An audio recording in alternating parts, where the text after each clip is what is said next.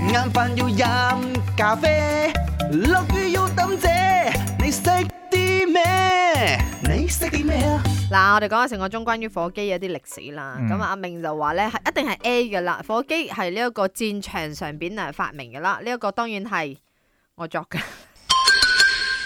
唉，成日都係咁噶啦。 OK，咁啊 B 同 C 之間揀過啊，哎慣咗啦不如唉啊嘅冇 B 咧玩就係 先有火機，再有火柴。而 C 嘅答案咧就係咧曾經一時啦，呢、個火機咧係有錢人嘅身份象徵。咁我揀 C 咯， OK，又錯埋 添。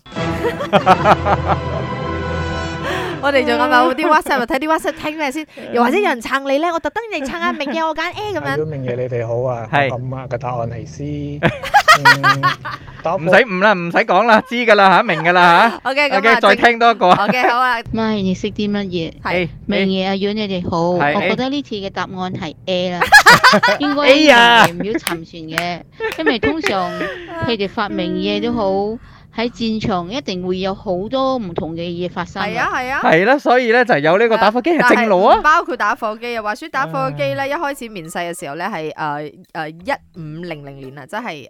哇，好早 15th 喎， century，係啦喎。然之後到火柴出嚟咧啊，係十八世紀啊，佢冇記載係咪五零年嘅唔時候？係嘅，因為嗰陣咧係有一個發明家咧，佢就嗯知道呢個誒火藥摩擦會發生火花，咁啊嗯做咗一個最初型嘅藥酸，唔即係最基本嘅所謂打火機嘅初型。係咁後來咧就擺低噶啦，冇乜人去，即係你要揾嗰去穩定佢啊，要做大量批誒、呃即係生產係冇乜可能嘅。咁啊、啊哈後來咧至會誒、呃即係產生咗火柴之後，再係火機普及化嗰、個路線係咁行。哦，即係首先先有火火機到火柴，火跟柴住再再火火機機普普及化，及化，嗯，所以即係咪就係火柴帶出嚟咯。